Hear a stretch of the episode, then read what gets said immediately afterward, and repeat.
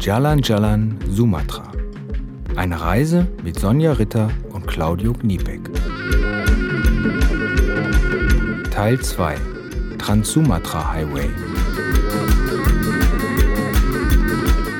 Uh, mein Name ist Erin Stella Butar-Butar.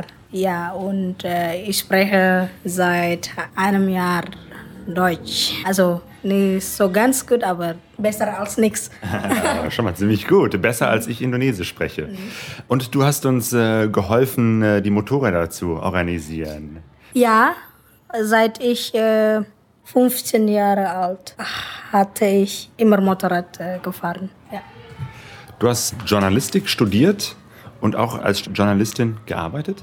Ich habe gearbeitet als Reporter mhm. in zwei verschiedenen Zeitungen und dann Online-Zeitungen. Wie waren so deine Erfahrungen als Reporterin zu arbeiten? Ähm, ich bin sehr, wie sagt man das, idealistisch. Es macht es sehr schwer, weil zum Beispiel wir müssen etwas schreiben, was gut ist für Stakeholder, also die, wie sagt man das? Besitzer ich weiß nicht, genau. Das heißt, du konntest nicht einfach so schreiben, ähm, was du wolltest, sondern musstest immer Rücksicht aufnehmen äh, auf die Besitzer der ja, Zeitung. Ja, ja, natürlich. Eine Kontrolle, eine Zensur? Mhm. mhm. Aber ich habe immer geschrieben über Menschenrechte. Ja. Also theoretisch haben wir diese Menschenrechte, aber praktisch haben wir kaum. Ja. Das ist genauso auch wie in Medien. Äh, sie haben gesagt, ganz frei, frei und offen, aber in Praxis haben wir keine frei und offen. Was wünschst du dir, was in Indonesien zukünftig sich verändern sollte? Natürlich diese Probleme mit Korruption. Vielleicht also weniger als, als sonst. Ich meine, jetzt ist es ganz, ganz furchtbar. Und zum Glück meine, meine Eltern ganz offen und ich kann, ich kann sagen, was ich will und das ist auch gut so. Aber also, ich bin jetzt äh, 26 Jahre alt und dann sie sagen, was willst du heiraten? Mal sehen. Fragen Sie schon nach, wann heiratest du endlich? Genau, weil das ist auch in Indonesien oder in Batak 26, das ist nicht mehr jung. Ja. Stella und ihr Bruder Mais sind gekommen, um uns auf den ersten Kilometern aus der Stadt Medan heraus zu begleiten. Es ist Zeit für uns aufzubrechen und bevor es wirklich losgeht, spricht uns die 75-jährige Mutter von Bungapola einen Reisesegen zu in der traditionellen Sprache der Batak. Giring-giring magosta-gosta. Saya hatop mahamu mangiring-giring, hatop dung mulak kamu siam medanon. Horas.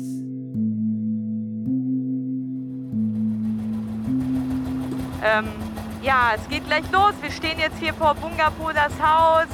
Bei uns ist die Erin Stella und äh, wir lassen jetzt gerade die Motorräder warm laufen und ich bin ganz schön aufgeregt, weil es jetzt das erste Mal ist, dass ich hier überhaupt fahre und ich schwitze jetzt schon wie Hulle, obwohl wir noch gar nicht losgefahren sind.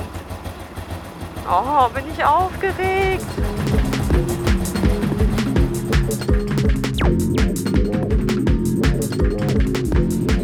Ah, ja, ja, also das sind jetzt die ersten Meter und ich habe mich gerade auch gleich verschaltet. Das ist mit der Automatik doch irgendwie. Äh also wir fahren gerade auf so eine ganz große Straße und äh, ich versuche hier gerade zu überleben.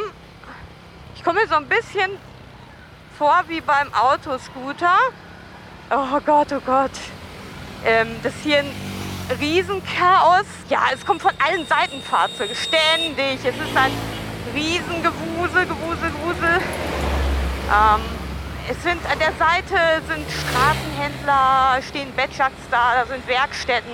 Da ist eine Moschee auf der linken Seite eine Universität. Ähm, jetzt kommt gerade so ein Betschak rechts über die äh, von der Straße. Man muss hier echt total aufpassen. Oder ich hoffe einfach, dass nichts passiert.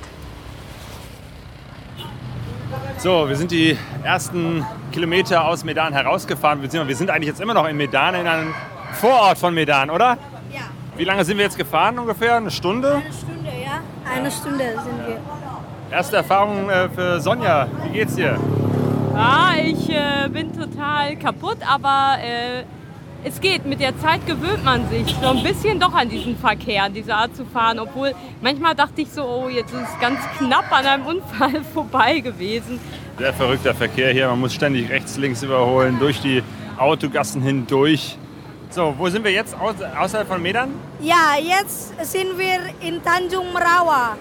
So, dann äh, könnt ihr weiterfahren, aber wir, wir können nicht äh, begleiten. Ja, leider. Ihr habt, ihr habt uns so toll begleitet aus der Stadt raus und uns so geholfen. Das war sehr toll. Ja. Vielen Dank.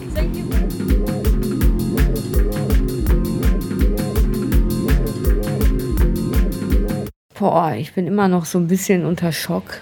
Ja, das war jetzt gerade echt ähm, eine brenzlige Situation. Und zwar waren wir auf so einer Landstraße unterwegs mit äh, zwei Spuren, also in jede Richtung eine. Und es war total voll und drängelig und ähm, alles Mögliche auf den Straßen, Roller, Betschaks, Busse, so Kleinbusse, LKWs, größere Busse. Ähm, ja, und irgendwann fing das so an, dass die Leute im Gegenverkehr äh, total viel überholt haben. Ähm, das heißt, ähm, ständig waren Fahrzeuge auf der eigenen Fahrbahn, die einem in einem Riesentempo entgegenkamen und oft auch LKWs und oft nur um Haaresbreite an einem vorbeigedonnert sind, bevor sie sich wieder eingeordnet haben, weil die es natürlich nicht immer geschafft haben, sich rechtzeitig einzuordnen. Und irgendwie habe ich die Situation als sehr bedrohlich erlebt. Ja, und dann gab es einem Moment, wo wieder so ein großer LKW rauszog und ich irgendwie das Gefühl hatte, oh, das klappt nicht.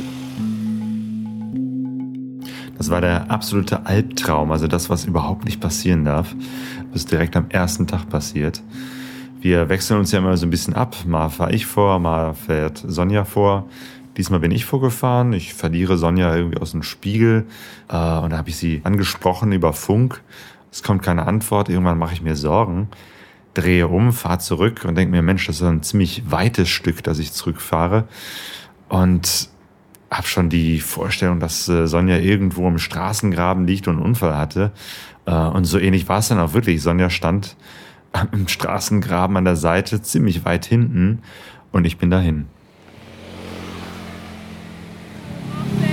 Ja, was passiert? Nein, also ich habe einfach jetzt gedacht, das ist alles hier kein Problem. Ich habe den Verkehr unterschätzt. Da kam einfach so ein äh, auf der gegenüberliegenden Seite, ich weiß nicht, ein Bus oder so entgegen und ich konnte halt, ich musste halt hier auf den Schotter ausweichen und ähm, ja, dabei bin ich halt hingefallen und ähm, ja, habe auch so eine kleine Wunde. Oh, ähm, deine Spiegel sind abgefallen, ne? Beide. Und vorne der, der Scheinwerfer ist im Eimer. Ich konnte aufstehen und war gerade dabei, das Motorrad wieder so ein bisschen aufzurichten. Und dann kamen von der anderen Seite so zwei junge Männer, ähm, auch Motorradfahrer, die mir geholfen haben, das Motorrad wieder aufzurichten und mich gefragt haben, wie es mir geht. Ja, und dann äh, habe ich irgendwie so langsam erstmal geguckt, äh, wie es mit dem Motorrad aussieht. Und ja, meine Güte, ich habe das ähm, ganz schön geschrottet. Irgendwie die, ich, der Bremshebel war total schief unten, also für die Fußbremse. Ähm, das Licht äh, vorne zerschmettert beide Spiegel ab und alles total zerkratzt. Ich war natürlich total geschockt, habe aber dann gleichzeitig mit diesen Männern so ein bisschen geredet und ähm, der eine hat dann irgendwie so einen Stein geholt und versucht, die Brems Fußbremse wieder so ähm, wieder so ein bisschen äh, gerade zu machen mit dem Stein, gerade zu klopfen. Ähm, dann stand ich da und das dauerte und die Minuten zogen sich hin und ich war noch ganz ja, eigentlich unter Schock und benommen und habe dann nur so nebenbei festgestellt, dass ich so eine Schnittwunde in der linken Hand habe. Irgendwann nach ganz endlosen äh, Minuten kam dann Claudio auch vorbei und dann, dann haben wir äh, irgendwie zusammen versucht, das Motorrad wieder so ein bisschen in Anführungszeichen zu flicken. Ja, und irgendwie am liebsten wäre ich nicht weitergefahren, weil ich dachte, oh nee, das, ich will jetzt nicht mehr. Auf der anderen Seite wusste ich aber, dass es noch ziemlich lange ist bis zu diesem Ort, wo wir hinwollen. Ähm, irgendwie habe ich mir jetzt gesagt, nee, ich muss da jetzt so irgendwie hier durch und Panik und Angst kann ich mir jetzt gerade irgendwie nicht erlauben.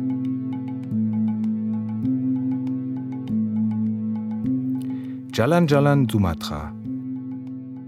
Eine Produktion von pegasoreise.de 2015.